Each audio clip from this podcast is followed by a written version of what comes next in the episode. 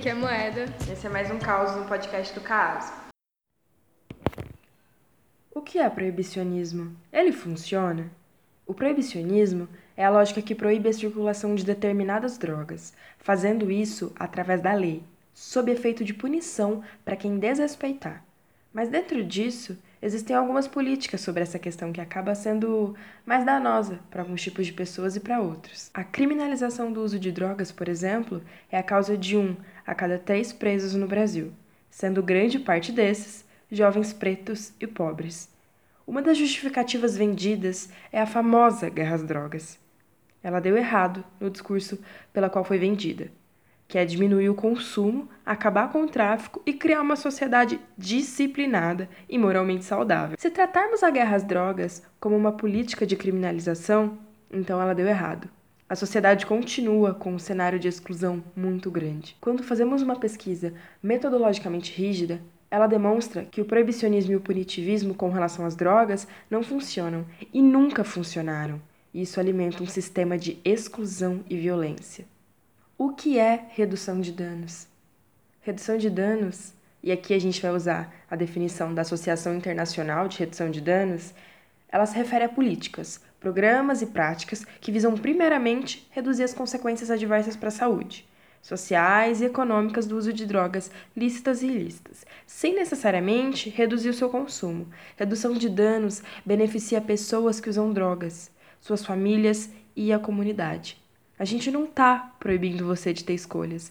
A gente também não tá falando para chegar com um caminhão de pipa expulsando as pessoas que usam drogas em determinado lugar e achar que isso solucione o problema da dependência. A gente está falando sobre você ter informação suficiente sobre os efeitos, circunstâncias e também sobre os danos. A gente está falando sobre olhar com empatia e respeito. Dito tudo isso, para falar de redução de danos no contexto universitário, primeiro a gente quer falar de quais realidades sociais estamos falando. Quase 35% dos universitários são jovens que estão entre os 20% mais ricos do Brasil. Sabendo que esse dinheiro, no capitalismo, traz também estabilidade e segurança, então, salvo a exceção, a gente sabe que a universidade tem avançado, embora a passos lentos, para se tornar um lugar mais inclusivo. Então, aqui também tem gente de baixa renda, mas fora essas pessoas, o contexto universitário é composto por quem tem poder de escolha e pode frequentar espaços de lazer. Essas pessoas costumam ter laços e relações sociais agradáveis, não morar em ambientes que sofrem violência, e elas não possuem responsabilidade em ter bocas para alimentar. Consideramos importante abordar esse ponto, pois acaba sendo menos difícil alguém com maior estabilidade financeira utilizar drogas e exercer o autocuidado enquanto faz isso. Praticar a redução de danos, mas essa não é a realidade da maior parte da população brasileira, marginalizada pelo sistema, com pouco acesso à educação e vivendo em seu dia a dia situações que são gatilhos para a dependência. A gente não está dizendo também que a universidade é um lugar super saudável. Claro que a universidade traz consigo pressões, desgastes emocionais. Então, a gente entende que os estudantes também precisam se cuidar, para que essa problemática não se torne gatilho para uma dependência que seja nociva para você e para as pessoas ao seu redor. É importante sempre buscar informações sobre o que você pensa em consumir ou consome. E caso, mesmo depois de compreender os riscos, você optar por fazer uso dessa substância, a gente aconselha que você torne isso menos nocivo para você.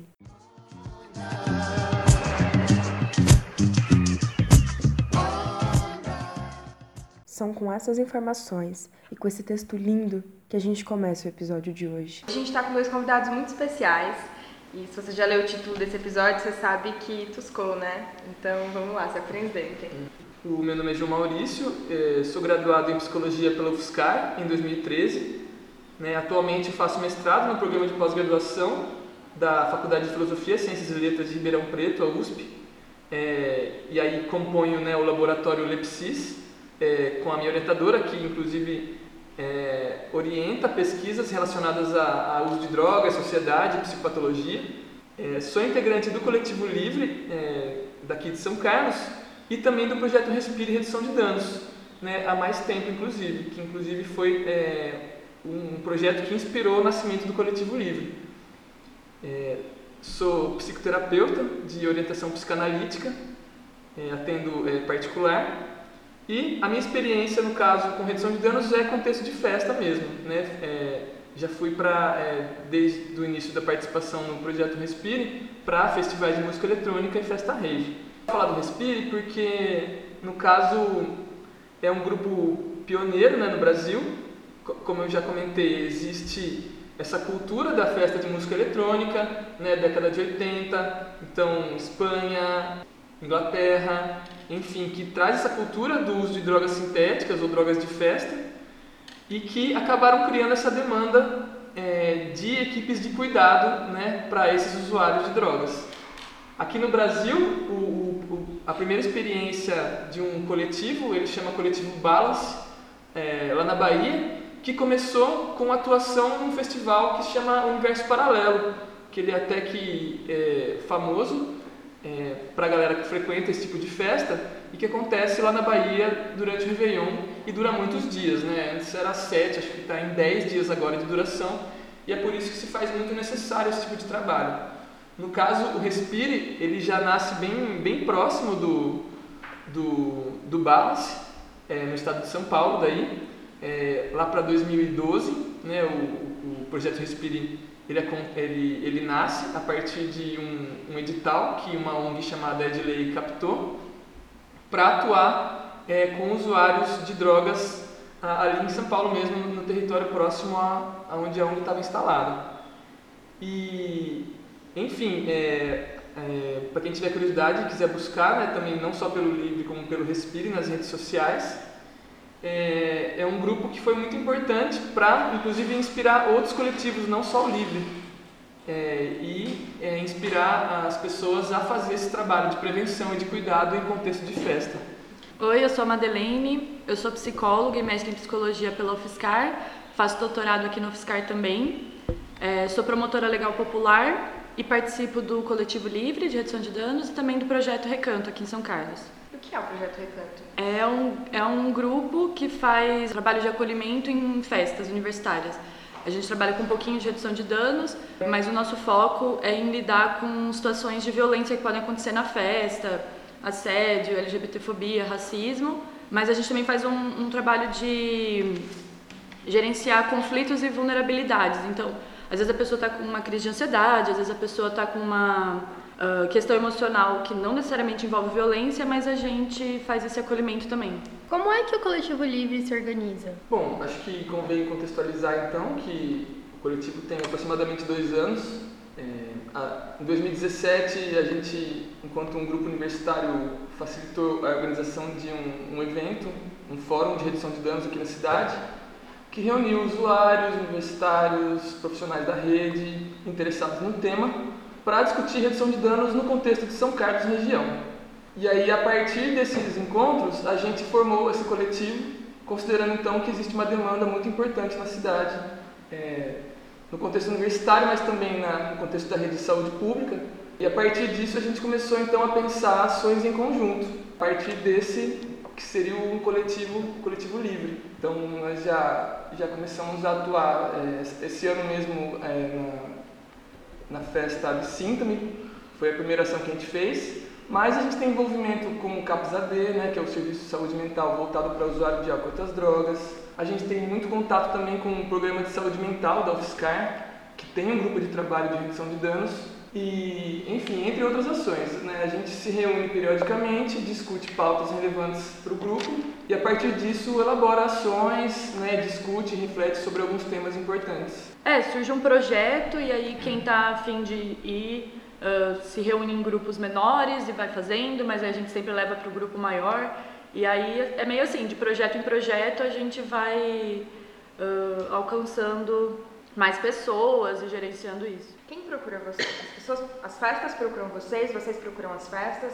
Como funciona isso? A primeira festa foi porque o pessoal que organizou era mais próximo da gente, aí Acho que outras festas já, já ficaram sabendo, algumas é porque a gente se uniu com algum outro coletivo, que também é, tem algumas pessoas do nosso coletivo que são de outros coletivos também, e é bem comum a gente fazer ações em conjunto. Por que o contexto universitário? Vocês uhum. mencionaram ser estudantes, se vocês presenciaram coisas, se vocês participavam, participavam de, de ambientes onde vocês identificaram demandas, uhum. por que esse contexto? É, bom, pessoalmente Eu tenho experiência com redução em contexto de festa já há algum tempo. É, participo do coletivo Respire também, projeto Respire, redução de danos, que veio lá de São Paulo. É, já, já tenho envolvimento com o coletivo já faz alguns anos. Mas basicamente esse trabalho de redução é, de danos em festa, ele nasce a partir de uma demanda a princípio do cenário da música eletrônica. Então se a gente pegar é, o nascimento da música eletrônica dessas festas, né, festivais e raves, lá para a década de 80, 90 aqui no Brasil, a gente começa a perceber que é, são espaços onde existe é, uso de drogas, né? as pessoas já sabem disso, inclusive olham é, pejorativamente para esse contexto muitas vezes, é, de pessoas na faixa etária né, dos 18, 25, 30 anos. E, bom, a partir então é, dessa demanda, desses espaços de festa, aí a gente começou a pensar enquanto coletivo em São Carlos, entender que São Carlos é uma cidade universitária, né, inclusive que a música eletrônica tem se popularizado, mas que não depende só da música eletrônica. Hoje a festa universitária ela tem diversos estilos de música, é um contexto bem variado, e aí a gente acaba se adaptando a essas mudanças também. Né? Então, da passagem desse trabalho em contexto de é, festa rave, a gente tem migrado para esses contextos de festa universitária, né? ligados a repúblicas, enfim, e mais ou menos isso. É, uma das principais diferenças eu acredito que seja porque nas festas universitárias elas costumam ser open bar, então uh, tem uso de várias substâncias, mas o álcool acaba sendo uma coisa que é bastante proeminente ali, e então é uma é um pouco uma adaptação, como o João falou. Como é a ação de vocês em uma festa, de uma maneira geral? Como é feito o acolhimento? Queria falar dos negócios, não sei se eu falo da testagem também. Dentro de uma festa, a gente pode fazer três tipos de serviços assim diferentes. Um é a questão do infostand, outro é o acolhimento que a gente chama e o outro é a questão da testagem. O infostand é um espaço que a gente coloca folders informativos, algumas coisas para distribuir, camisinha, é, insumos mesmo para reduzir danos na hora de utilizar uma droga. E a gente, a função do, do InfoStand é a gente poder abrir um caminho para conversar com o usuário. Então, o usuário vem, pega um folheto e a gente começa a conversar, explicar, tirar dúvida. As pessoas perguntam a respeito de ter uma, de, sei lá, dosagens, efeitos esperados, enfim, tem esse trabalho. E aí também tem a questão do que a gente chama de acolhimento, que é a gente receber pessoas que fizeram uso e estão de alguma forma vivendo alguma experiência difícil, ou às vezes não também, às vezes a pessoa está com uma brisa bacana e, e, no nosso stand a gente também é, costuma deixar alguns objetos uh, meio lúdicos para as pessoas poderem ficar lá, desenhar, pintar. Tem toda essa parte lúdica também que, que a gente faz. E aí a questão da testagem, não é toda festa que a gente acaba fazendo, ela funciona assim, a gente tem algumas, tem, existem algumas substâncias químicas que se, elas reagem diferentemente com alguns, com algum tipo de droga ou outro, então a gente pode usar essas substâncias para identificar mais ou menos que substância que é, a gente chama de testes colorimétricos. Então é basicamente pingar uma gotinha em cima de uma quantidade bem pequena da droga e a gente consegue identificar mais ou menos a classe da substância que está mais presente. Não é um teste muito preciso, mas é, é melhor do que a pessoa simplesmente arriscar, porque no, no comprimido que ela está tomando, ela pode acreditar que tem uma substância e na verdade ser outra completamente diferente. Os testes ajudam bastante na, na é, na redução de danos por causa disso. A pessoa tem uma noção melhor do que ela está ingerindo, ela pode decidir não ingerir, ela pode decidir ingerir menos, é, de acordo com, com o resultado. É, a questão do stand informativo acaba sendo importante para a gente poder se aproximar das pessoas da festa, para conhecerem o projeto, né, para tirarem dúvidas, porque muitas vezes é, as pessoas têm vergonha, né, como com outros assuntos tabu, de tirar dúvidas, né, especialmente quando é questão de, de uso de droga ilícita e a gente ficar disponível, né, ficar à disposição para tirar essas dúvidas sem qualquer tipo de julgamento, sem qualquer tipo de, de problematização que coloque o usuário é, na, no lugar de sentir culpa, né, ou desse tipo de, de informação que leva a pessoa a ter medo.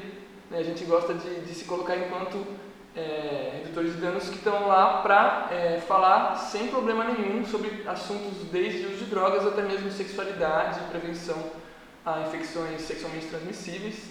É, a gente sente que, inclusive, as pessoas ficam muito felizes de poder conversar abertamente sobre isso, porque muitas vezes é, no meio ambulatorial, meio médico, é, sentem algum tipo de recriminação ou discriminação. Né? É, em relação ao acolhimento, é, acho que também é importante complementar que a gente acolhe pessoas que queiram conversar por algum motivo, que tão, podem estar se sentindo mal ou não, em decorrência de algum uso que fizeram de alguma substância, inclusive que muitas vezes demora para passar o efeito. E a gente trabalha muito na parceria com o posto médico, porque as pessoas que estão correndo risco de morte, elas devem ser encaminhadas diretamente para o posto médico. A gente é, pode até é, acolher se a pessoa vier, mas a gente precisa muito saber quais são é, os riscos é, ligados né, a sinais vitais, como pulsação, pressão, né, respiração. Então a gente fica muito seleto. Quando a gente percebe que existe algum risco maior, a gente já encaminha para o posto médico, que é uma equipe que, é, desde o início da festa, a gente conversa, a gente se entrosa, é, considerando que em algum momento a gente vai ter que trabalhar junto em equipe. Né? Ah, e falando da testagem, né, como o Madi falou, é, o teste não é preciso, ele indica o que a, a amostra predominantemente tem, mas é, a gente sabe que muitas vezes também pode ser uma prática que é, seja é, mal vista ou mal julgada por, pela organização da festa, então é um tipo de ação que a gente faz mais raramente e sempre muito bem conversado com a organização, porque a gente é, bate muito o pé no sentido de que o nosso trabalho não é apologia, nós não estamos incentivando o uso, a gente quer que as pessoas possam refletir sobre ele e muitas vezes, é, no caso da testagem, até deixar de usar aquilo que acharam que era uma coisa e na verdade é outra. Né? É, lembrando também que os testes colorimétricos eles podem ser adquiridos normalmente, qualquer pessoa pode comprar, eles são completamente legalizados. Uh, a gente entende que um coletivo fazer o teste, a gente talvez tenha um pouco mais de habilidade, mas na verdade qualquer pessoa que quiser comprar pela internet pode comprar os testes e tentar em casa também. Então, costuma custar na faixa de 30, 40 cada um, mas eles são diferentes. Cada, cada teste reage diferente para algumas substâncias. Aí, se você usa, por exemplo, quatro, seis reagentes diferentes, você consegue ter uma precisão muito maior. Tem alguns testes que, assim, eles não separam certas categorias de substâncias, mas aí na hora que põe o outro, tipo, ah, deu rosa aqui, azul aqui, então provavelmente a, a, a substância predominante é mais dessa classe. Os melhores super-heróis usam capa, por isso, encape o seu herói também. Vamos falar de Tusca agora. Dúvida geral. O que a gente não pode misturar de maneira nenhuma? Não pode queimar a largada. Bom, vamos então pensar em alguns cuidados, né? Eu acho que, inclusive, é, muitos deles não se, não se resumem só ao uso, né? Eu acho que existem alguns cuidados, é, como por exemplo, se souber que, que realmente está muito embriagado, muito intoxicado, de é, ficar próximo aos amigos, né, eu acho que isso é, é, um, é, um, cuidado que não envolve necessariamente pensar na substância, mas que pode é, salvar as pessoas de algumas violências, né? Desde né, ficar perdido, se perder, pessoas que vêm de outras cidades, até mesmo é, algumas violências que a gente sabe que acontecem também, né, que inclusive tocam o que o coletivo Recanto faz é, na medida em que, por exemplo, as meninas que acabam é, se descuidando nesse sentido, de ficarem sozinhas ou muito embriagadas, correm risco de assédio, né? Mesmo em, em grupo, correm risco de assédio, sozinhos então mais ainda.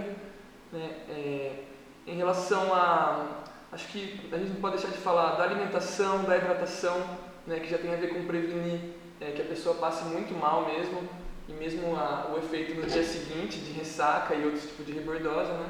É, acho que em relação a, a, substâncias, existe uma tabela que mostra alguns cruzamentos de efeitos e de fato existem alguns efeitos que, quando cruzados, são mais perigosos do que outros. Na redução de danos, a gente tem um discurso que não é assim, ah, o que não pode fazer de jeito nenhum. Porque o, o nosso papel é trazer informação, ações vão ser escolhidas pelas pessoas ou não. A, definição de redução de danos tem muito a ver com enxergar o outro como alguém que tem direito de fazer escolhas por exemplo, do uso do preservativo. Todo mundo sabe que o preservativo previne várias infecções sexualmente transmissíveis, mas algumas pessoas escolhem não usar por algum motivo, não importa qual, porque tem um parceiro fixo e, enfim.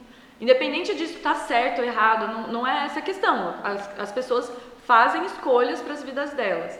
E a gente pode dar informação, ó, a camisinha previne isso e aquilo. Ah, mas eu quero não usar. Tá, então que outras formas de autocuidado a gente pode conversar sobre isso? Como, como que a gente pode uh, continuar esse, essa jornada de autocuidado, independente de você usar camisinha ou não? Tem várias coisas, da prevenção combinada, fazer uh, a testagem de sorologias. Existem algumas interações que elas sabidamente causam efeitos mais nocivos ou, ou menos, Aqui tem uma tabela de interação que a gente fez num, é, a gente fez em parceria com outro coletivo de redução de danos, que é o Prepare. Tem a tabela de interação num formato de copo, que é para a galera poder ter sempre à mão. E aqui embaixo tem algumas uh, recomendações de redução de danos no geral. A gente está vendendo o nosso coletivo, está fazendo bastante sucesso esse copinho. Mas é uma tabela que pode ser encontrada na, na internet também. Eu tô chocada. Gente, é incrível. E ainda é ecológico, sabe? É. Gente, o copo é muito massa. Esse copo. Enfim, é, o que mostra nessa tabela as substâncias mais comuns. A, a, tabela original do Tripsit, ela é bem grande, ela tem várias substâncias, várias que a gente praticamente não encontra no Brasil, assim, é, nas cenas de uso. E aqui tem algumas que, que são mais comuns Exceto o loló, que é bem comum e não está aqui, porque é, tem poucos estudos, uhum. assim, o pessoal ainda não, não, não tem essa informação de uma maneira sistematizada ainda. E aqui o que a gente tem é a categorização do risco, né? Uh, entre baixo risco, cuidado, pode ser perigoso, perigoso e muito perigoso. E assim, mesmo as de baixo risco, a gente não, não é uma recomendação para misturar. Nenhuma substância é 100% segura. É, a gente entende que cada uma delas tem os seus efeitos. E o que a gente pode entender aqui é que algumas interações têm alguns, algum um risco um pouco aumentado de ter problemas é, mais físicos, de sobrecarregar o coração, etc. Então, o que esse copo faz, o que essa tabela faz, é trazer essa trazer essas informações para as pessoas para que elas possam fazer a escolha delas. Então, ai, mas eu quero muito misturar esse com esse, que está escrito que cuidado, pode ser perigoso. Então, o que vai aparecer são sugestões de reforçar as outras estratégias de redução de danos. Ah, então se você vai usar uma combinação que é um pouco mais perigosa, então vamos conversar sobre você não ficar no sol, porque daí é um terceiro fator de, de risco, de ter insolação, de ter... Ah, eu quero usar esses dois. Tá, então como... Então vamos lembrar de beber água. Enfim, a gente vai negociando, conversando com a pessoa, dando sugestões, mas não no sentido de falar isso pode, isso não pode. Uh, a gente não está aqui para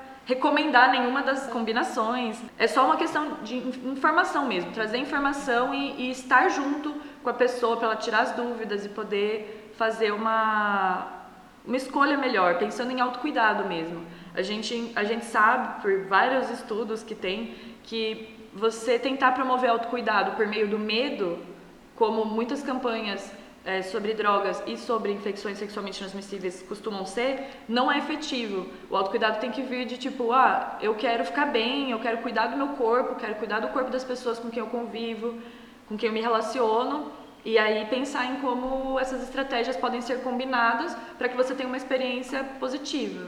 É, acho que a questão da, da, curiosidade, né? aproveitar que as pessoas se interessam e acham interessante, inclusive pensando na faixa etária, né? porque a gente sabe que o contexto universitário ele é muito é, é muito comum que aconteça é, o uso, né? é, uma, é um momento de sair de casa para muitas vezes mudar de cidade, conhecer gente nova, se socializar é, e muitas vezes é nesses momentos que as pessoas vão perceber que tem a liberdade de, de poder beber, né? muitas vezes na sua cidade, na sua casa não poderiam. É, ela, e, e, nesse confronto com a liberdade, nesse momento de, de se encontrar com a possibilidade de, de, poder se arriscar, é que a gente acha que de fato é, as campanhas e as orientações sobre autocuidado elas fazem diferença. Né? Acho que a população universitária, né, se pensar dos, dos 17, 18 aos 25, 30 anos, é um período muito importante e a gente acha que é, aproveitar essas curiosidades é, para se informar, é uma estratégia muito melhor do que, né, de fato, como a Madi falou, pensar no terrorismo, no medo, né, no se fizer uma vez já era, né, enfim, eu acho que tem algumas, é, algumas especificidades desse, desse público que potencializam o nosso trabalho. Bom, é, eu lembro que você falou, perguntou agora sobre a questão de, de cruzamento de substâncias, né? Parte da estratégia de, de prevenção é a informação, né? Então a gente parte do pressuposto de que uma conversa pode de fato prevenir, né, desde uma infecção é, sexualmente transmissível até de fato a pessoa né, ficar inconsciente no meio de muita gente sem conhecer ninguém, né, desde é, evitar né, a, a, os problemas relacionados ao uso que vem nos dias seguintes. Né, então, é, por exemplo, saber é, a diferença entre, entre drogas que estimulam o sistema nervoso central, das que deprimem o sistema nervoso central e como elas interagem entre elas e com o nosso corpo.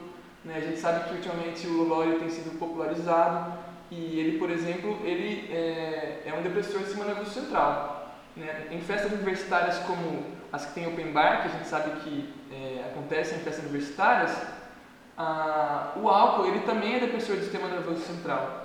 Então as pessoas que vão fazer uso de álcool e de repente uma oportunidade de experimentar, né, o, o baforar, né, essas substâncias voláteis como lança-perfume, tem que estar muito atentas ao seu estado, porque se estiverem muito embriagadas e experimentarem uma droga nova que nunca experimentaram, vão estar se riscando a passar mal, né, a ficar mais vulnerável frente a muita gente, né, que a gente encontra nas festas. Então, assim, são alguns cuidados que valem a pena a gente conversar, porque uma ou outra pessoa é, vai poder ouvir e de repente evitar de fazer isso, e a gente sabe que isso pra gente já vai ser um, uma conquista, né? Regra básica do rolê: mantenha o número de vidas na Terra, sem criar, sem tirar e sem perder a sua, principalmente. Acho que a recomendação né, de, de estar sempre acompanhado em momentos de uso de drogas é importante. Mas assim, bem acompanhado, né? Pessoas que você confia, né, amigos, pessoas próximas, né, acho que é, tudo, acho que a, a, droga para a gente enquanto redutor de danos, para além dos efeitos bioquímicos, a gente pensa muito no sentido do uso, né, e o que que, o que, que aquele uso está é, tá querendo dizer é, para aquela pessoa, né, por que, que ela está ali fazendo aquilo. É, acho que existem drogas que são ritualísticas, que são usadas em momentos espiritualistas, né? E isso, inclusive, são drogas, as mesmas drogas muitas vezes usadas em, em experiências é, espirituais. É, a gente encontra pessoas fazendo uso em festas também, o que não, não é uma coisa é, para a gente é, criticar, porque cada um sabe de si, mas a gente sabe que tem drogas que deixam a gente mais sociável e tem drogas que deixam a gente mais introvertido, mais reflexivo. Né? Então, muitas vezes, é, se, é, a pessoa de repente vê que tem oportunidade de usar algo que ela não conhece, achando que ela vai ficar mais louca e vai ser mais divertido, e aquilo pode ter um efeito contrário. Né? Aquilo pode deixar a pessoa, inclusive, assustada, pode causar efeitos é, de, de susto no corpo, né? desde uma crise de pânico, uma queda na pressão muito brusca. Então, é, é só lembrar que sinônimo, é, droga não é só é, diversão, ela tem a ver muito com reflexão e com sentido do que está fazendo. Eu acho que pode ser uma preocupação que a pessoa pode, é, pode ter, né? porque muitas vezes fica nisso, fala, não, eu quero ficar mais louco, mais louco, vou usar uma coisa que eu nunca usei, e pode se assustar, pode fazer mal, né? pode, enfim, é, estragar a festa, inclusive, para a pessoa. É, assim, a respeito de recomendações que a gente pode dar para alguém que está usando pela primeira vez. Em primeiro lugar, é importante a gente sempre repetir: a gente não recomenda que ninguém esteja usando as drogas. O que a gente faz é falar, bom, se você decidiu usar, o que, quais estratégias você pode usar para reduzir riscos e reduzir danos. É, eu acho que em primeiro lugar é o que o João falou, estar acompanhado, mas estar bem acompanhado, estar acompanhado de gente que você confia, que você se sente bem, pessoas que te deixem seguro, seguro.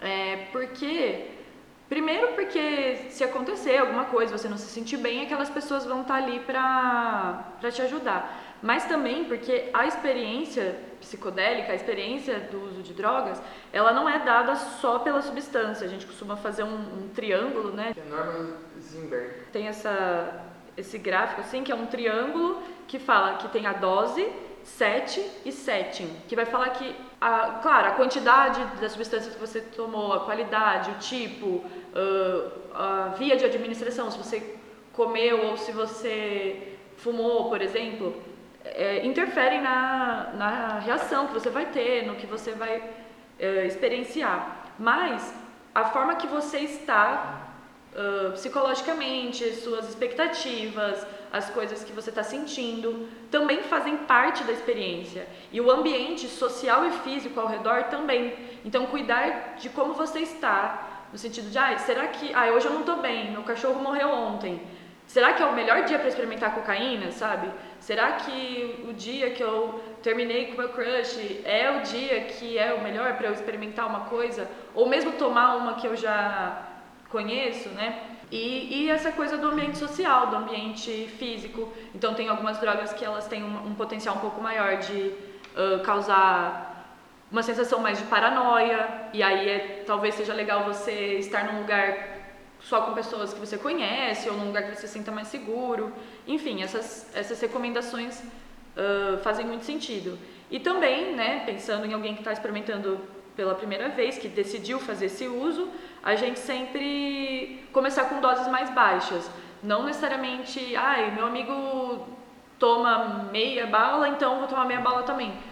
É importante dar uma pesquisada e começar com uma dose é, um pouco mais baixa, porque você não sabe muito bem como seu corpo vai reagir. Então, para uma primeira vez, é uma recomendação que eu faria. E para o MDMA, né, êxtase, MD, bala, né, é, tem um, um, meio que um checklist que tem no, nesse, no fórum do Prepare também.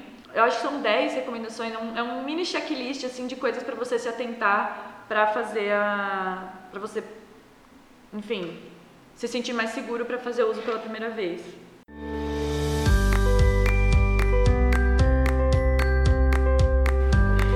Use protetor solar para ir às tendas. Ninguém quer ficar com marca de camisa depois.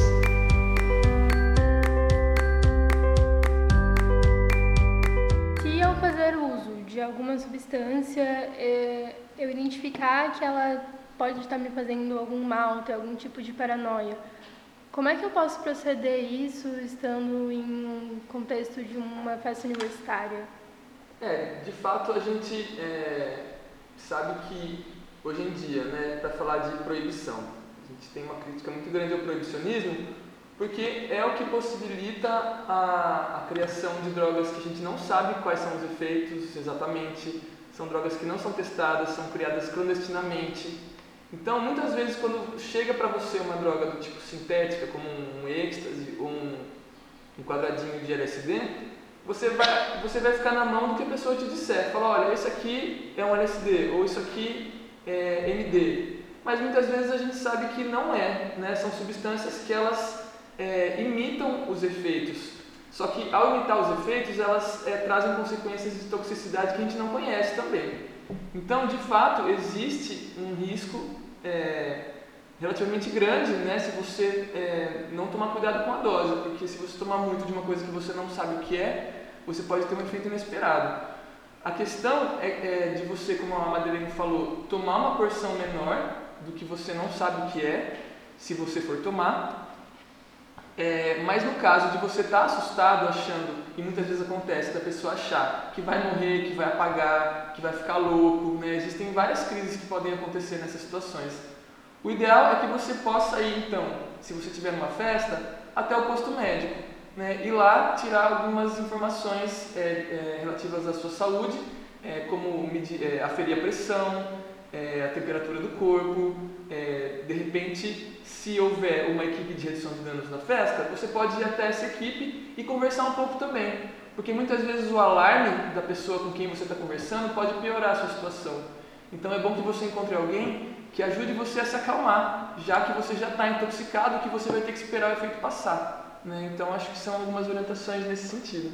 É, exatamente. É, existe. São duas coisas diferentes. A pessoa está realmente passando mal e ela precisar, é, enfim, conferir os sinais vitais e ver se ela precisa de um auxílio, é, ir para o hospital ou de algum auxílio nesse sentido.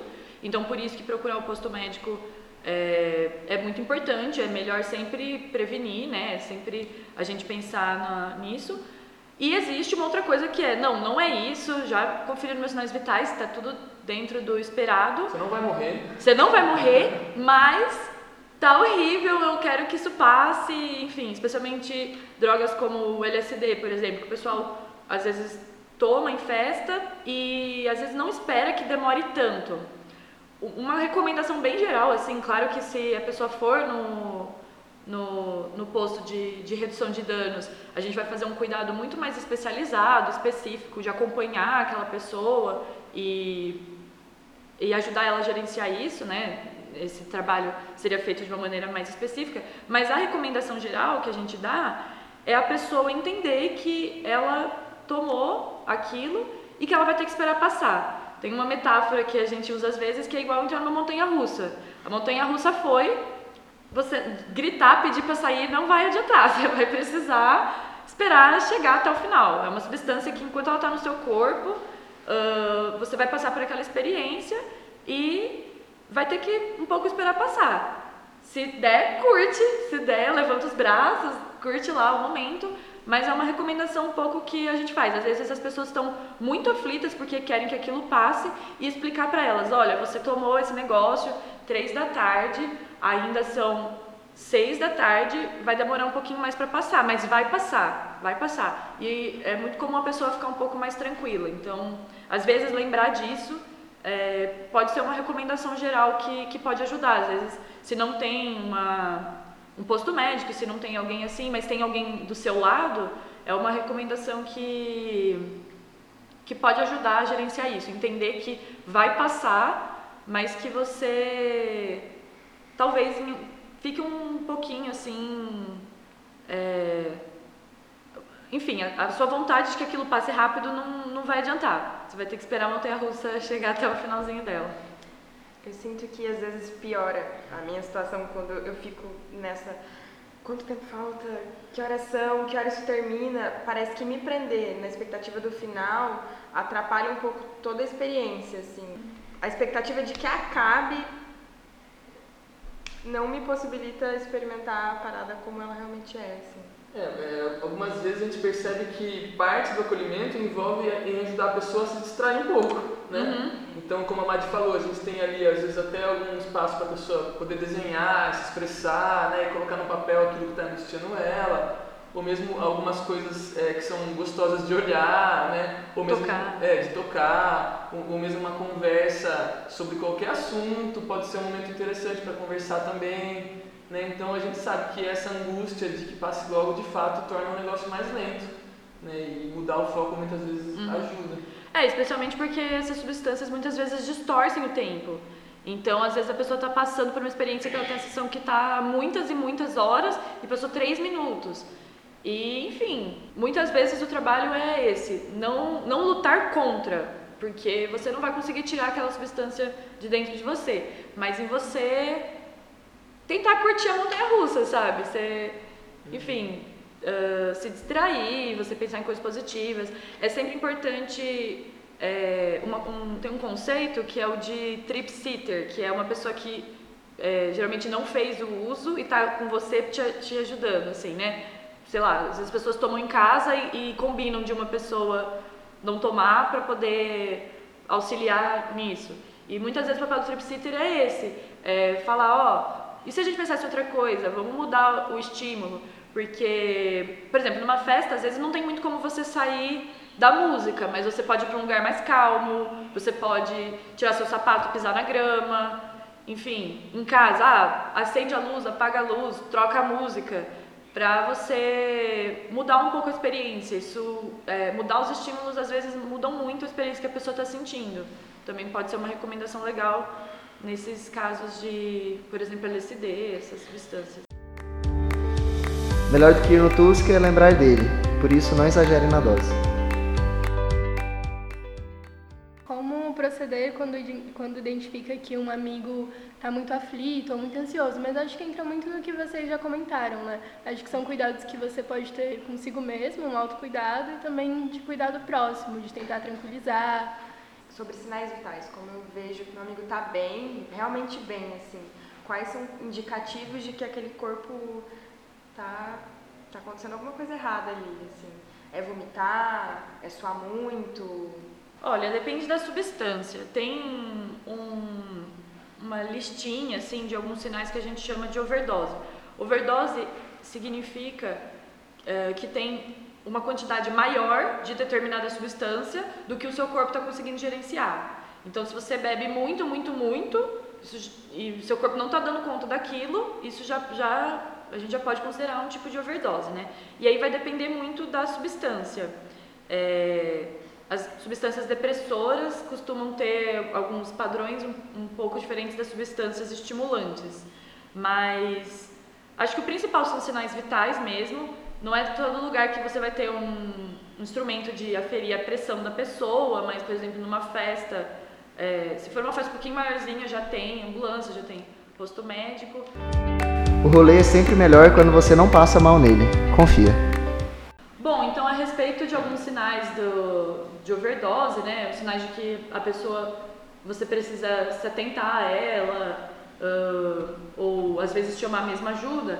De álcool a gente tem assim aqueles sintomas, né? Confusão, perda de coordenação, vômito. Mas aí, por exemplo, se começar a dar convulsão ou a respiração irregular, pele pálida ou tingida de azul, hipotermia, uh, ou a pessoa ficar inconsciente, esses sinais já são sinais assim, preciso ligar para o 92, preciso levar para a ambulância da festa, né? No caso da hipotermia também é importante deixar a pessoa aquecida, cobrir ela, porque é um, um risco, né, a pessoa acabar baixando demais a temperatura do corpo, isso ser pior. É, agora de estimulantes, Uh, dá para alguns sinais assim, a pele quente, ruborizada, dor de cabeça. E aí tem que, tem que vendo até que ponto que isso está aparecendo, né? Dor torácica, dor de cabeça muito forte, músculos muito rígidos, tremores, dificuldade de respirar. É, a pessoa pode apresentar alguns sintomas psicóticos, é, mesmo em, se ela não, não tinha uma doença mental prévia que explique isso. Desorientação completa, isso também já são alguns sinais de que, que é preciso chamar algum tipo de ajuda. Às vezes a gente fica um pouco com medo de chamar ajuda, ah, mas e se não for tão grave? Mas assim, é melhor chamar e não ser nada do que o contrário, né? Eu acho que é importante a gente pensando que, poxa, você está numa festa, aquele pessoa é seu amigo, ou mesmo que seja uma pessoa desconhecida, né? A gente promover essa, esse ambiente de solidariedade, de vamos cuidar uns dos outros, vamos ajudar uns aos outros e não, não precisa ter medo de chamar alguma ajuda se, se achar que isso é necessário. É muito melhor do que né, não chamar e aí, no final das contas, ser uma coisa bastante perigosa. No Tusca rola tudo, mas o respeito é fundamental. A gente faz um trabalho que. Porque assim, a gente estuda essa questão da violência, uhum. prevenção de violência, e a gente não acredita no papel da, da prevenção de violência sem ser em rede. Então, assim, o serviço do posto dentro é, é só a ponta do iceberg. A gente, a gente, a Recanto está tentando promover a prevenção da violência de gênero e outros uhum. tipos de violência interpessoal por meio de criação de redes de, de, de apoio a vítimas, mas principalmente de a gente discutir sobre ter relações mais saudáveis no nosso dia a dia. Isso é perfeito. E tipo, porque, enfim, tem várias questões, não sei, pode, podemos, vocês podem vir entrevistar a gente também algum dia, falar um pouco mais disso. Mas é, é muito. Eu só fico com um pouco de medo porque é isso, eu não acho que o posto em si previne assédio. Não, é, não, não previne as meninas que fazem acolhimento aqui na USP falam: o nosso trabalho é para que um dia a gente não precise mais trabalhar com isso. Uhum. Então a gente não quer, a gente vai lá porque é necessário, porque a gente sabe que tem esses casos. Uhum. Então acho que essa sua fala já tá extremamente coerente. Assim. É, porque tipo, tem muito mais a ver com a gente começar a conversar sobre se desintoxicar de, de violência nas nossas relações interpessoais. Do que a gente discutir, tipo, ah, homens, por favor, não assediem as mulheres. Porque, assim, não tá funcionando, né? A gente já tá fazendo isso há alguns há anos tempo. e não tá funcionando. Então, se fosse esse o problema, já tava resolvido. Uhum. Então, é, uma, é umas questões muito de pensar nos, relacion, nos relacionamentos né? interpessoais de todos os aspectos, sabe? Tipo, é, é um pouco polêmico, mas o melhor jeito de prevenir você, mulher, de, de sofrer violência de gênero no, no seu relacionamento amoroso tem a ver com, às vezes, tipo, não andar com gente violenta, sabe? Não que a culpa de quem sofre violência é da pessoa, claro, mas, tipo, se a gente fica com um monte de gente violenta o tempo todo, que todo mundo é violento um com o outro, uma hora, uma hora sobra pra você. E a gente promover laços que sejam, que a gente fala, profundos e bacanas, uhum. tem muito, muito mais a ver com prevenção do que efetivamente fazer o oposto ou não. Só quis falar antes, porque, tipo, às vezes eu falo, ué, então você não quer que tenha o oposto? Eu quero que tenha, mas é... É eu sei que o papel é bastante limitado. Uhum. Na redução de danos eu já acho que não, que tipo a, a presença do posto ela é uh, não suficiente para reduzir todos os danos do mundo, mas tipo ela por si já é um fator muito importante. Agora, na Recanto, eu acho que sem trabalho em rede, a gente fica só assim, ah, tadinha, sabe? Não, a gente, tipo, conversou com o PAVAS, que é o programa de atendimento a vítimas de abuso sexual aqui de São Carlos, estamos conversando com a assistência social, conversando com a polícia, tipo, montando a rede. Mas eu sinto que, às vezes, é principal, todo mundo, assim, a gente não sabe o contexto de violência, as dimensões de violência que a gente está inserido. Então é muito difícil pra gente, é, como vítimas, para as pessoas como vítimas, você não, você nem sabe que aquilo às vezes você nem sabe que você está sendo estuprada, você nem sabe que você está é, sendo é, assediada. A parte informativa é muito importante. Então, assim. é, é, é, muito surreal. Tipo, é que é isso, não, eu não acho que ela é suficiente. Obviamente. Tipo, você saber sinais de relacionamento abusivo é muito importante, porque se você tiver em um, você precisa saber. Mas não é só isso. Então, eu acho que é um processo muito longo, depende, vai, falando como psicólogo, assim, vai depender, sabe? A gente precisa entender. Da mesma forma que, assim, não dá pra você eu vou fazer uma comparação um pouco assim, mas da mesma forma que você não consegue falar pra uma pessoa pare de fumar, não dá pra você falar uma pessoa larga dessa bosta, tipo, não é assim, sabe? Tem umas pessoas que são uma droga, no sentido pior da palavra, assim, no sentido de, que vai causar vários danos e às vezes não tá nem trazendo a parte da, do barato, assim, gostoso.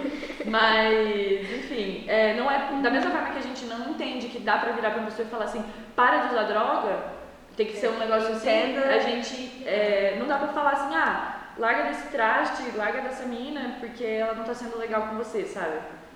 Respeite a palavra do próximo. Não é não. Então, se eu fizer uso, por exemplo, na minha casa, onde não vai ter um posto de acolhimento, tá tudo bem eu ligar para 192 e pedir ajuda? Quais tem algum outro meio, algum serviço telefônico que, que atenda esse tipo de, de situação? Ou mais indicado? É, se, é, se, for, se for um caso de overdose assim, que a pessoa está realmente mal, precisa de uma ambulância, porque eles vão ter, eles já vão chegar com o aparelho para é, com todo um equipamento para naquela hora já uh, poder te dar um auxílio. Se você sentir que você tá um pouco mal, mas assim, eu moro perto do hospital, consigo que um amigo me leve lá de carro. Tudo bem também, mas é, nesses casos, assim, por exemplo, convulsão, essas coisas assim, é importante chamar ajuda porque é, somente uma pessoa que trabalha com isso vai poder julgar melhor, né? Enfim, é sempre melhor prevenir nesses casos. É que é complicado falar disso porque, assim, uh, são, são recomendações gerais, mas não dá pra gente, ah, se a pessoa tá com isso e isso, a gente chama, se a pessoa tá com isso, mas não isso, aí não chama. Não é uma conta tão fácil assim de ser fechada né? É, é isso, né? Você tentar pensar que, olha, talvez seja importante chamar ajuda e chamar, mas também não tem um super. É, uma listinha, um fluxograma certinho de uhum. quando te chamar ajuda ou não, mas é importante a gente deixar isso claro. Às vezes as pessoas precisam sim de ajuda. Já teve casos de universitários, de pessoas da nossa população que já faleceram ou tiveram complicações por, por questão de álcool, assim, bebeu demais, ninguém, ninguém percebeu. Às vezes achou que estava dormindo, mas na verdade estava, enfim, desmaiado, não, não, recebeu ajuda. Então é importante a gente, nesses casos, é, procurar ajuda e, na medida do possível, evitar chegar nisso. Assim, a redução de danos também tem um pouco com a redução de riscos, né? Então, eu, por exemplo, sou bastante contra festas que, tipo, tem um concurso de quem bebe mais, porque é uma coisa que promove as pessoas passarem completamente do limite.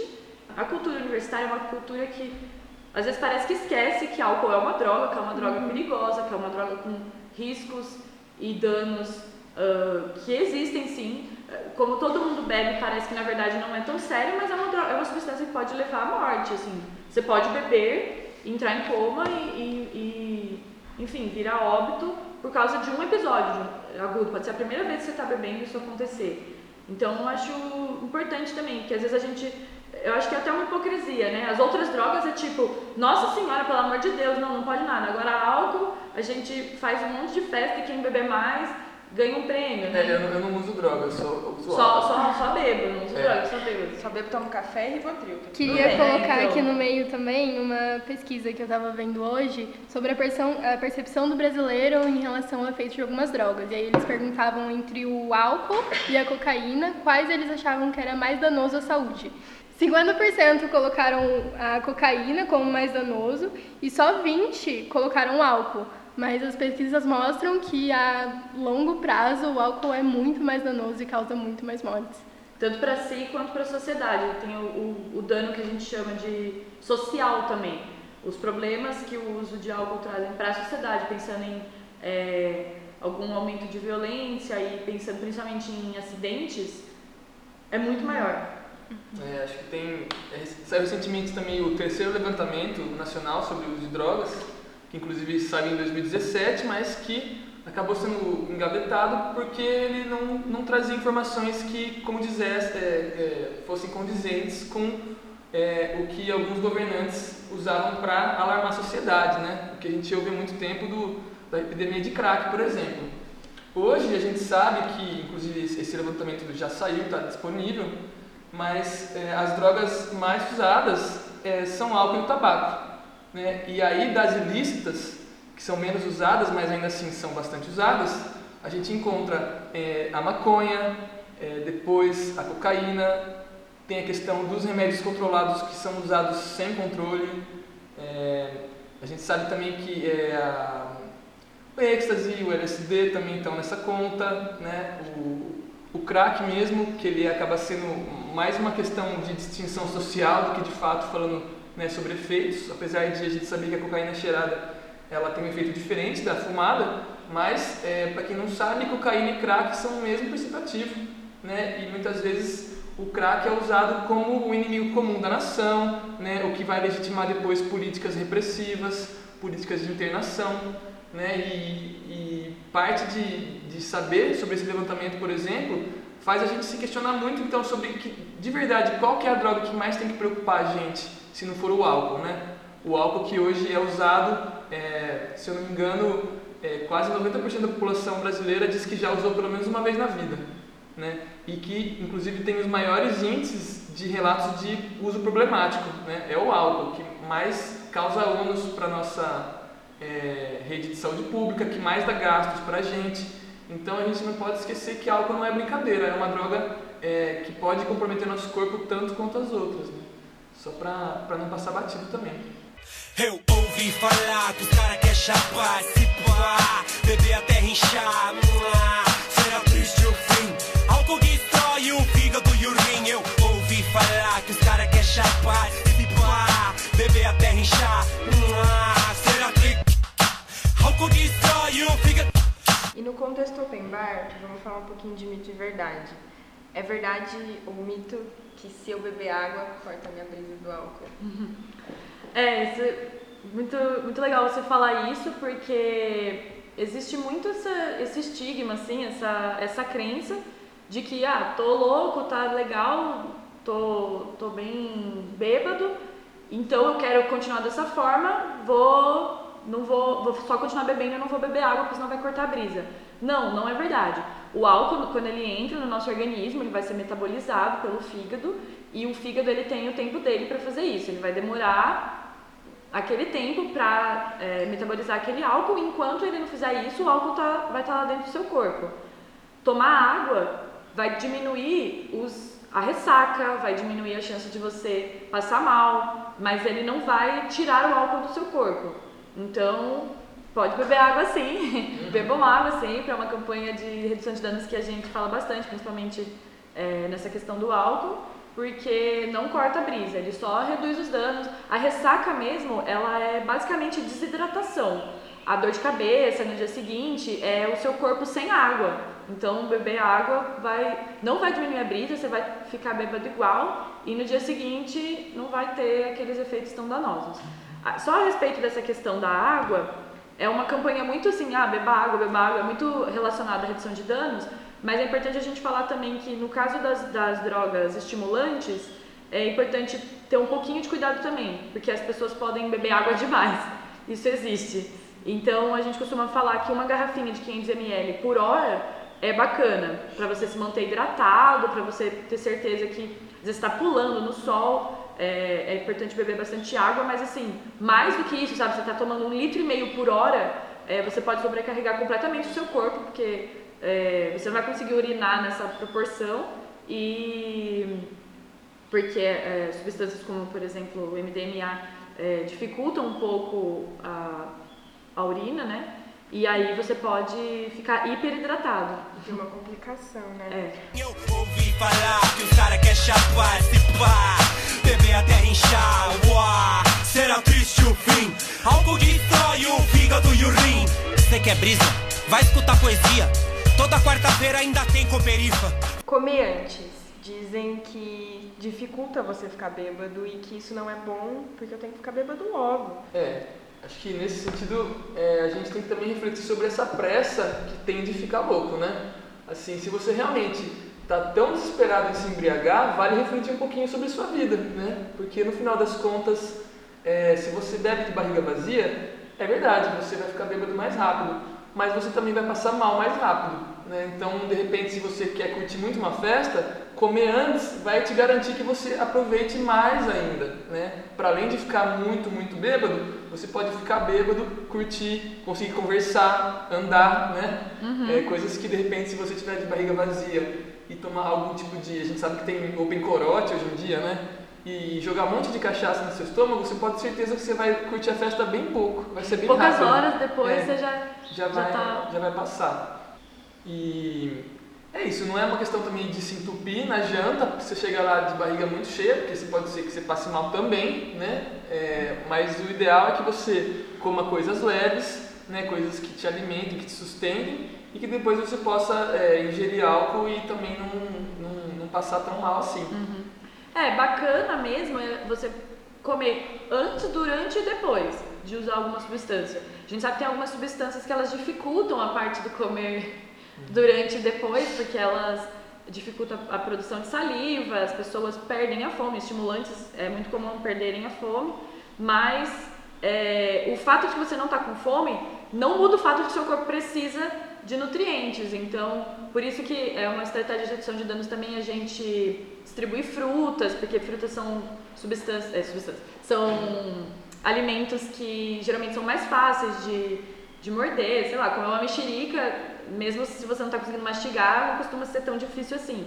E lembrar, você não virou um super-herói só porque você ingeriu uma substância, saco vazio não para em pé, como diria minha mãe, e é importante você manter ah, o seu corpo nutrido, manter o seu corpo hidratado. Inclusive, vários dos danos que são que a gente sabe das drogas tem muito mais a ver com você não comer, ficar no sol, pular muito e não dormir, né?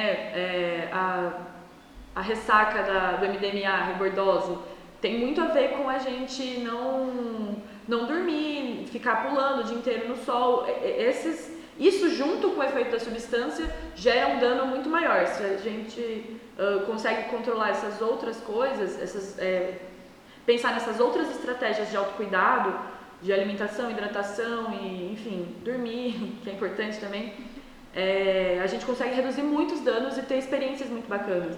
Porque a redução de danos não é sobre, ai, vamos ser chato e falar. Tipo, não, segurança e saúde era para promover a brisa, era pra gente ficar, se divertir mais. Né? Como é que a gente pode ter a melhor noite das nossas vidas? Como é que a gente pode ter uma festa inesquecível? É, será que beber meia hora, tentar tomar 4 litros de corote é a melhor estratégia para essa ser a melhor noite da minha vida? Né? Inclusive pode causar amnésia e esquecer você nem lembrar, a enfim. festa, o que é horrível, né? O que é horrível, né? Você nem, você nem se lembra se você se divertiu mesmo ou não. Enfim, é, é uma coisa que é, que é muito, muito legal pra gente falar. A redução de danos não é sobre diminuir a, a diversão das pessoas porque a gente é chato tá pensando nos danos. Não, é a gente pensar em como gerenciar os nossos prazeres, como a gente pensar autocuidado, como a gente pensar em diversão, completamente ligado com uh, os limites do seu corpo e do corpo das outras pessoas, sabe? Como é que você faz para se divertir, sem que para isso você se coloque em risco, sem que para isso você coloque outras pessoas em risco, né? Pensando que depois do final de semana vai ter uma segunda-feira. Enfim, a gente. A redução de danos tem muito esse papel de conversar com as pessoas para ajudar elas a tomar essas decisões. Como o João falou, ah, se você precisa ficar embriagado tão rápido, vamos pensar o que está acontecendo, o que, que você está esperando da experiência, da festa. Ah, eu quero ficar muito louco. Tá, e, e, o que, que você acha que isso vai trazer? Vamos, vamos conversar sobre. Às vezes, sair com seus amigos, com gente que você gosta, ouvir uma música que você curte, é muito mais importante para você ter uma experiência do que você tomar mais de uma bala, sabe? É, por isso que eu falei daquele triângulo. Faz diferença sim. Ah, você pode ter uma, uma, uma brisa de MDMA muito mais intensificada se você estiver curtindo com gente que você gosta. Não necessariamente porque você tomou uma bala uma quantidade maior. Ah, e eu também pensei agora, né, falando sobre hidratação, agora uma mensagem para os organizadores, né? Quanto mais vocês facilitarem o acesso à água para as pessoas da festa, melhor para vocês, inclusive, né? Como um modo de, de facilitar e melhorar a segurança das pessoas na festa. Porque a gente encontra muitos lugares em que a festa promove venda de água, né? E ah, garrafinhas de água por 4, 5 reais. Já vi por 8. Né? 8 reais. Uma garrafinha de água, 8 reais. É, isso de fato vai contra né, qualquer tipo de iniciativa de cuidado com alguém então, acho que se quiserem ganhar dinheiro com bebida alcoólica, é, tudo bem, as pessoas vão gastar, mas a água, quanto mais livre acesso e gratuita ela for, melhor para todo mundo. Tira sarro dos irmãos que só colam com tubaína. Cheio das graças com copo de caipirinha. Saber quem é mais macho no jogo do vira-vira. O jogo do vira-vira, ele tem muito essa relação de veterano com, com calouro Mas as pessoas falam, não, para ficar louco você tem que virar é, vira isso agora. Então, uhum. precisa?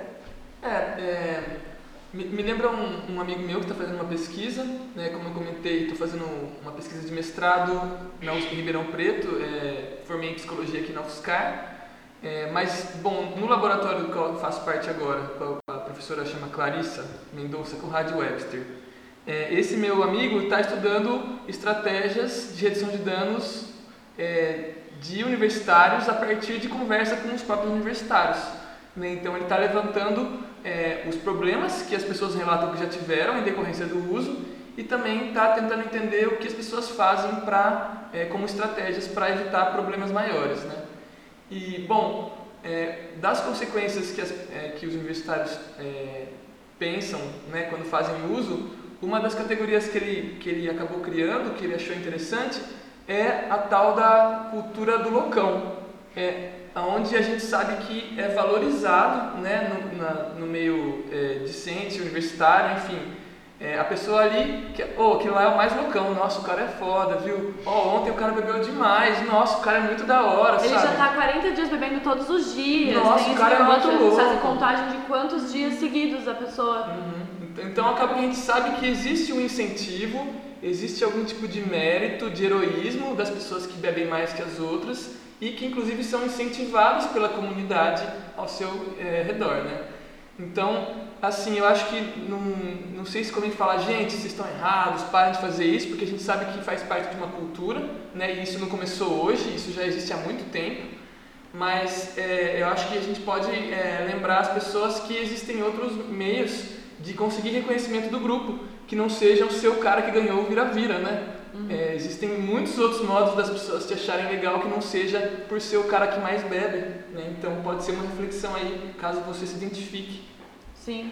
E essa questão de incentivar, incentivar é uma palavra um pouco eufemismo, né? Porque eu chamo isso de coerção. Vamos falar, o nome disso é violência, coerção.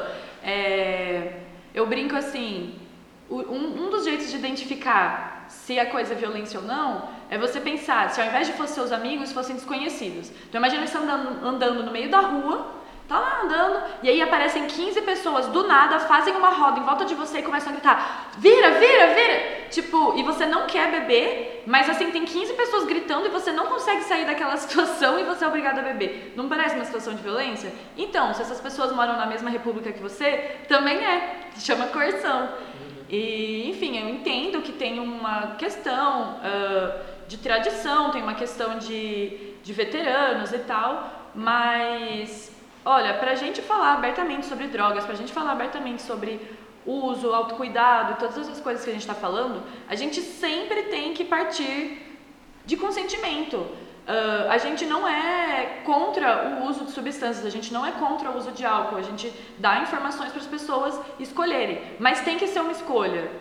É, as pessoas têm a sensação que incentivar, né, coagir pessoas a tomar álcool ou outras drogas vai ajudar elas a perder a timidez, vai ajudar elas a, a se interarem. Mas assim, eu como psicólogo posso garantir que tem vários jeitos de fazer as pessoas se sentirem queridas, amadas, acolhidas e, e que promovam relações muito mais saudáveis, de realmente assim laços emocionais que você vai levar para a vida inteira, que não sejam com base em obrigar as pessoas a fazerem coisas que elas não querem. Então é uma mensagem que eu acho bem importante deixar também. Uh, não tem nenhum motivo para a gente hum, coagir as pessoas a beberem ou, ou, promover uma cultura que seja a cultura do passar dos limites e ver as pessoas chegando em estados de overdose de álcool e de, enfim, para isso ser engraçado, para isso ser assim. Isso me faz muito pensar. O, se a gente acha que isso é divertido, que conceito de diversão a gente tem? Né? Será que a gente não tem um conceito de diversão que na verdade é degradação humana? Será que nossa o nosso conceito de diversão não está baseado em correr riscos, e acho que é uma coisa que é muito importante a gente repensar. As, as a gente defende muito que as pessoas tenham as escolhas individuais delas, que elas não sejam julgadas por escolher usar uma droga, mas elas também não podem ser julgadas por escolher não usar, por escolher beber menos, por escolher assim, ah, não quero beber hoje porque amanhã eu tenho uma prova. Ai, não, não sei o quê, mas é assim mesmo. Não, gente, tipo, a pessoa tem as prioridades dela, ela tem a vida dela e é, é importante que ela possa gerenciar isso e ela fazer as escolhas.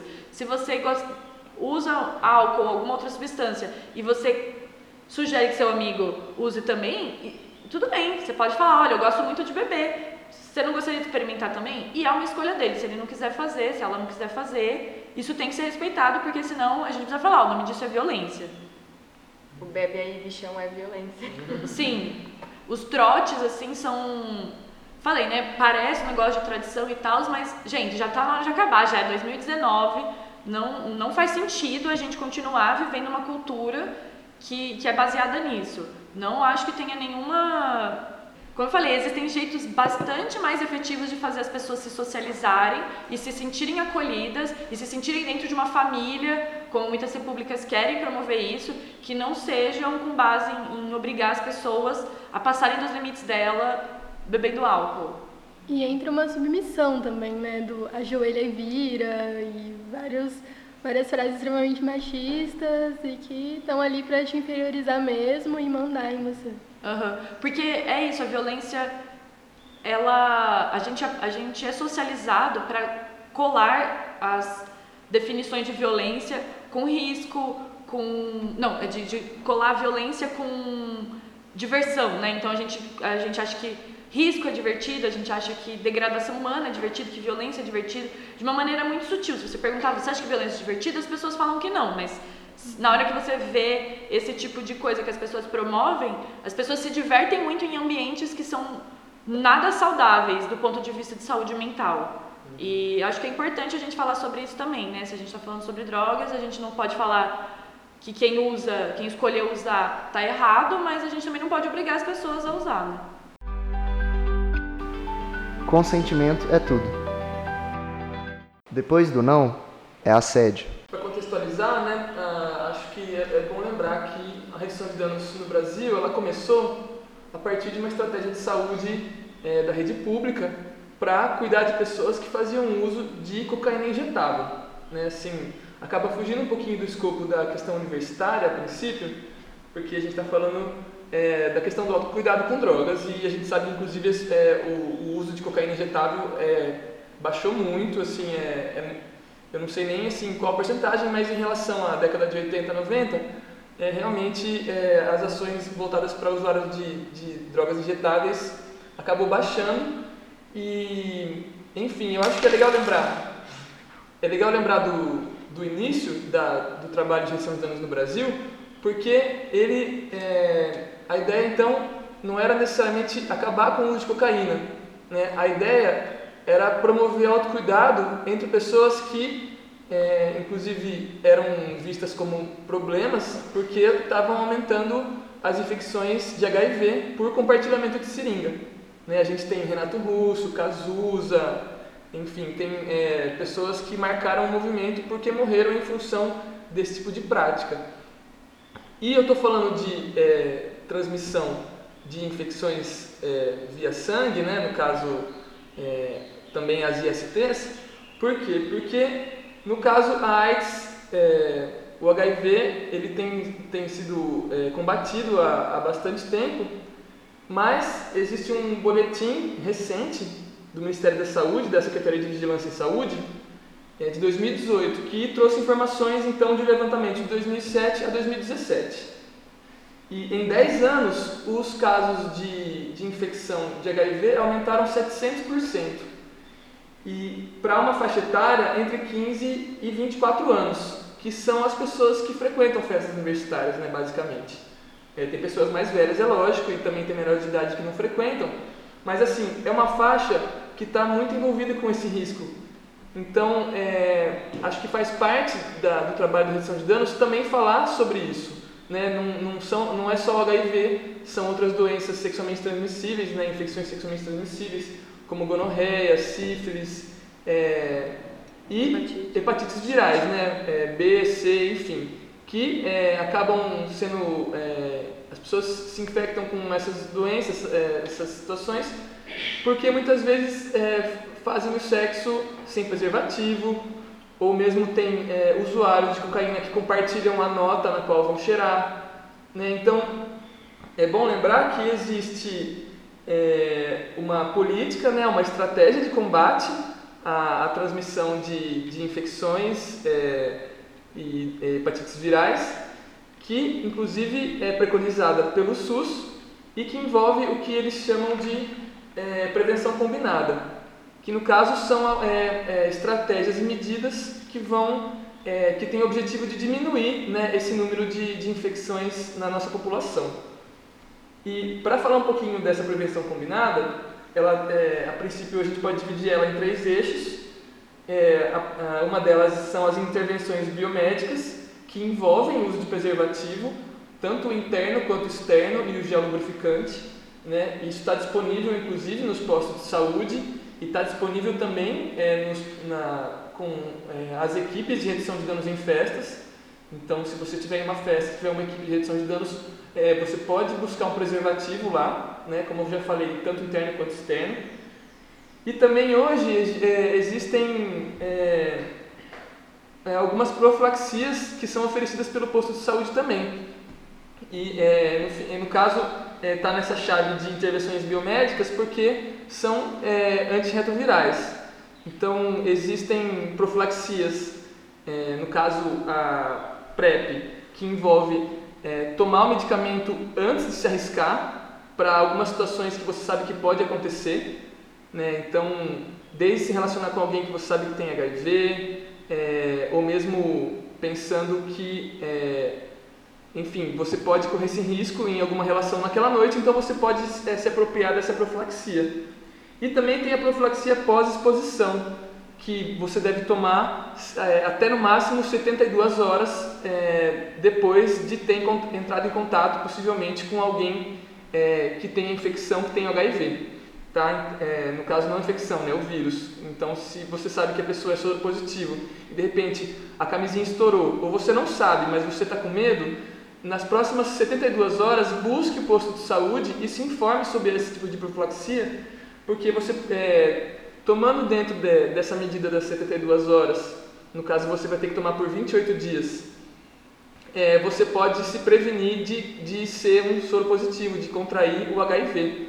Tá? Então, é bom que você é, tome esse cuidado, porque inclusive a redução de danos ela está dentro do escopo da, da prevenção combinada.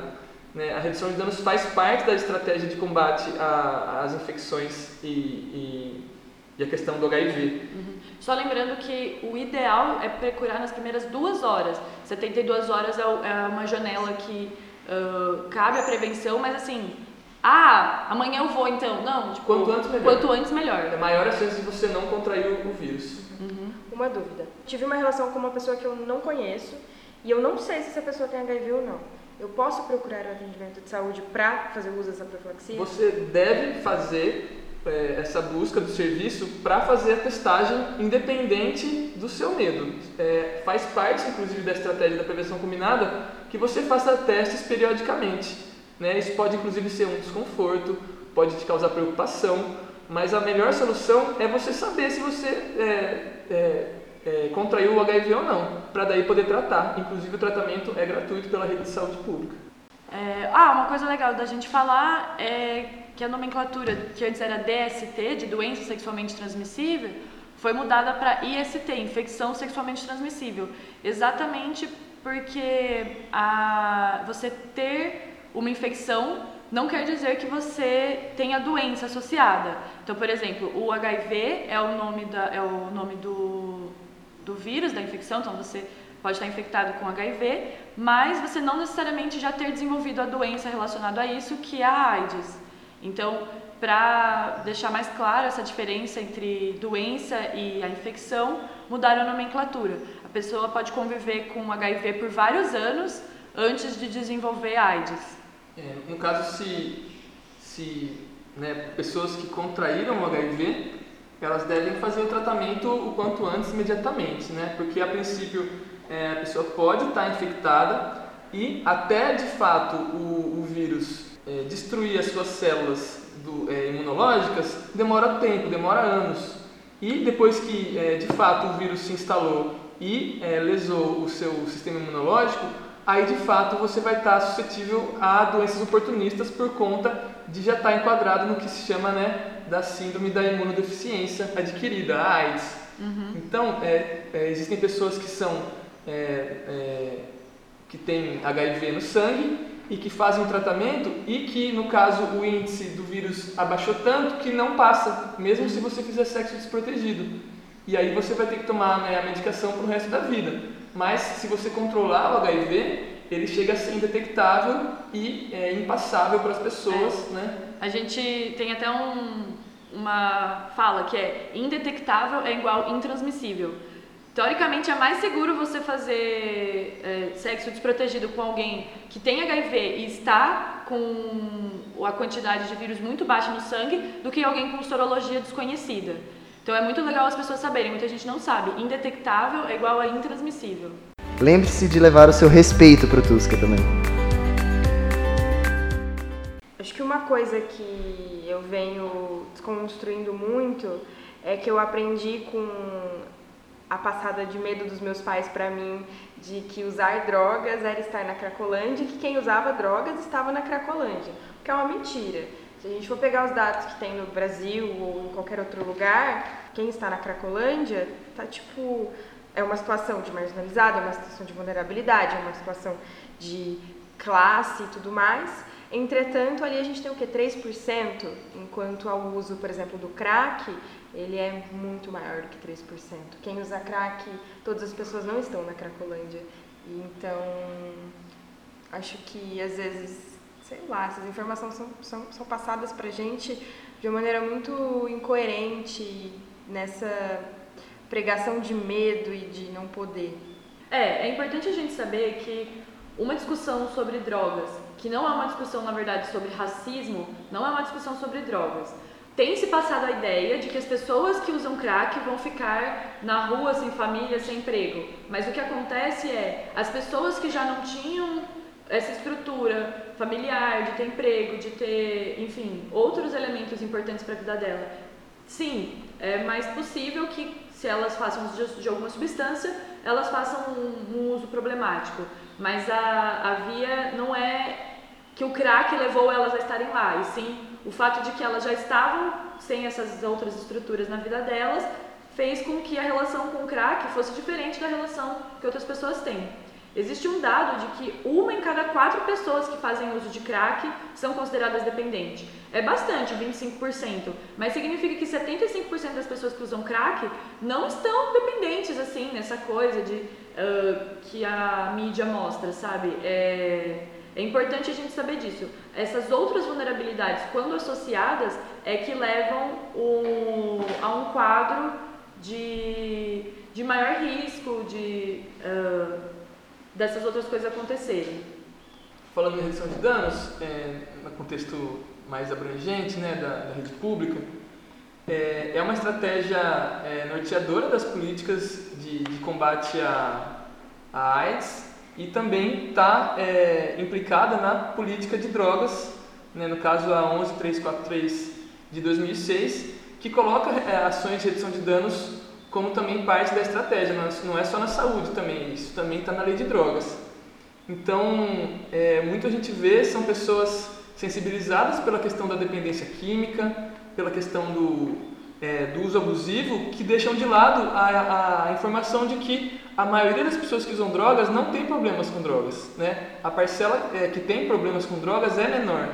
E é por isso que a gente deve falar de prevenção de modo é, menos estigmatizante porque é algo que faz parte da nossa cultura, né? O uso do álcool no Brasil ele vem desde os povos mais antigos, é, das comunidades indígenas, com o cauim e a bebida fermentada a partir do milho ou da mandioca, né? Assim, é cultural nosso e a gente precisa conversar sobre isso é, de modo menos é, moral, menos é, é, de modo a julgar menos as pessoas, para que as pessoas que precisam de cuidado possam ter o cuidado sem se sentir mal sem se sentir, né, no caso, excluídas, que é o que acontece, né? A gente sabe que é, mesmo se pensar em usuários de cocaína, né, ou mesmo pessoas que frequentam é, é, é, festas rave, sempre tem algum tipo de, de, de, preconceito. E no fim, quem mais sofre são as pessoas que tão, já estão excluídas, como a Madi falou, já sofrem com a marginalização e que encontram muitas vezes no uso substâncias algum tipo de de apoio, algum tipo de facilitação, algum tipo de ajuda para lidar com, é, no caso, é, problemas que não, não passam por nós aqui enquanto comunidade universitária, que são a fome, que são o frio, né, que são a, a desesperança em, em, algum tipo de projeto de vida. Né? Então a gente tem que pensar que antes de tirar é, a substância da pessoa, o que, que, a gente vai pôr no lugar? Né? O que, que a pessoa de fato tem de, de possibilidade para construir de sentido para a vida é, se, se ela não tiver um apoio nem de uma substância que alivie as dores dela. Que aquela existência tem de vida. Uhum. Tem um filme que chama Pichote, A Lei do Mais Fraco. É, vocês já assistiram? Não. Não. Vou dar um pequeno spoiler aqui. Tem uma cena, o Pichote ele é, é um menino, ele é menor de idade, ele deve ter uns 6, 7 anos. Esse filme é brasileiro. E ele está no reformatório por pequenas infrações. E aí o pai dele morreu, ele não vê a mãe, ele só tem a mãe dele fugiu, e ele tem um avô, ele não gosta do avô, e ele vai para esse reformatório e lá ele vive, ele presencia dimensões de, de violência assim muito grandes. Ele vê vários estupros, ele vê várias pessoas apanhando, várias pessoas sendo mortas, e ele não tem, assim, ele não, não tem ele não tem a experiência do brincar, ele não tem a experiência do ser acolhido, não tem a, experi a experiência de ser abraçado.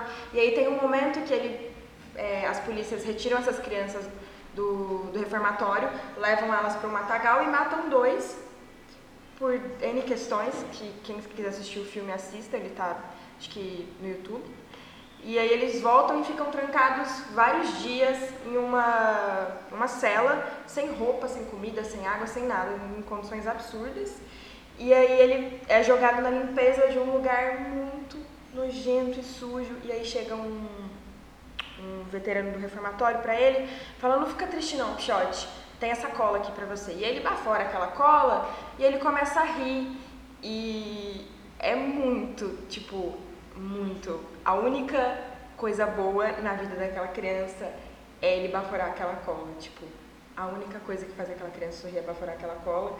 E a única coisa que faziam aquelas crianças ficarem bem dentro daquela, daquele reformatório eram as drogas. Uhum. Não tinha nada, porque eles sempre apanhavam, porque eles sempre eram estuprados, porque não tinha nada, tipo, as únicas coisas boas ali eram as drogas.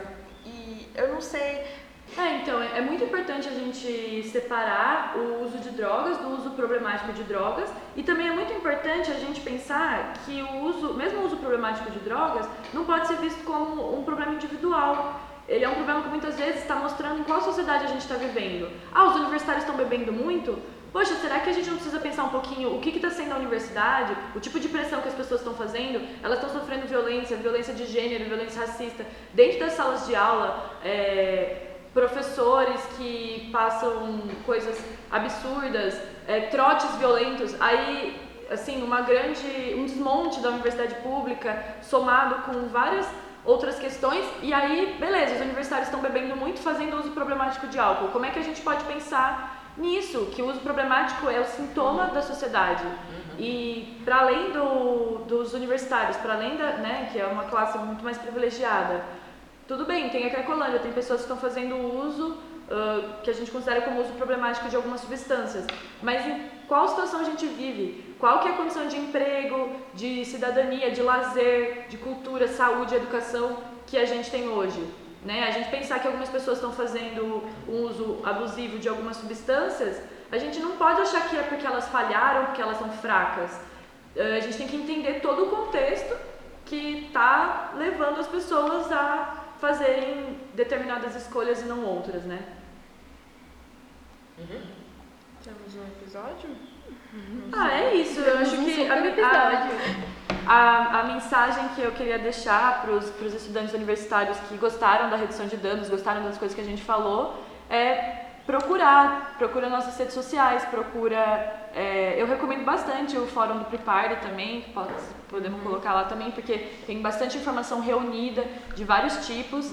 É, mas a- uma mensagem que eu queria deixar também é que a redução de danos é mais do que você ter acesso a droga boa e usar, assim, a redução de danos é uma luta por dignidade humana, né? E eu acho muito legal que puxar o pessoal universitário, que às vezes é, uma- é um pessoal muito engajado, que milita e tal, e eu acho muito legal trazer essa, essa discussão da redução de danos, porque a redução de danos ela tem a ver com várias outras pautas, ela tem a ver com a luta antimanicomial, ela tem a ver com uma luta antiproibicionista, antirracista, antimachista, e eu acho que é muito legal a gente eh, acrescentar essa pauta da redução de danos nas nossas militâncias, nos nossos eh, dia a dias. Porque a redução de danos está aí para proteger todo mundo, para proteger a dignidade das pessoas que fazem uso de substâncias, eh, pensar na sexualidade eh, das pessoas e, enfim, vai para além do, ah, eu sou universitário que quero tomar uma bala boa. A gente pensar nessas,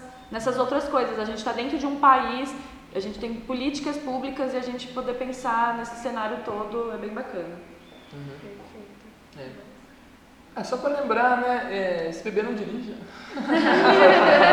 Se usar qualquer substância não dirija, Né? vai de Uber. Se for transar, use camisinha, né? São algumas orientações que a gente espera aí. Beba que, água, Né? Se hidrate, tomara que, que Coma frutas. né, se alimente bem. frutas.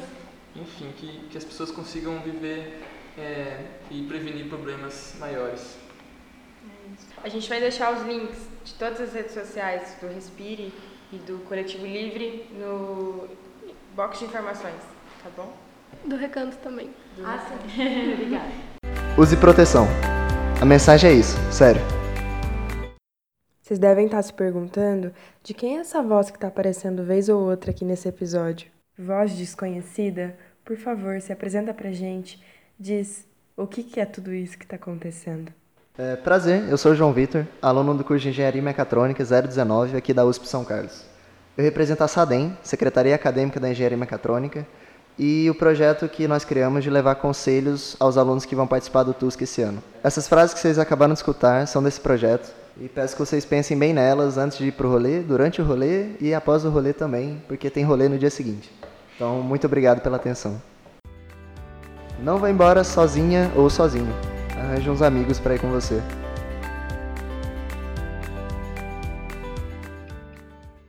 Obrigada, gente. Esse foi mais um Causos. Obrigada. Valeu, convite. Valeu, gente. Beijos.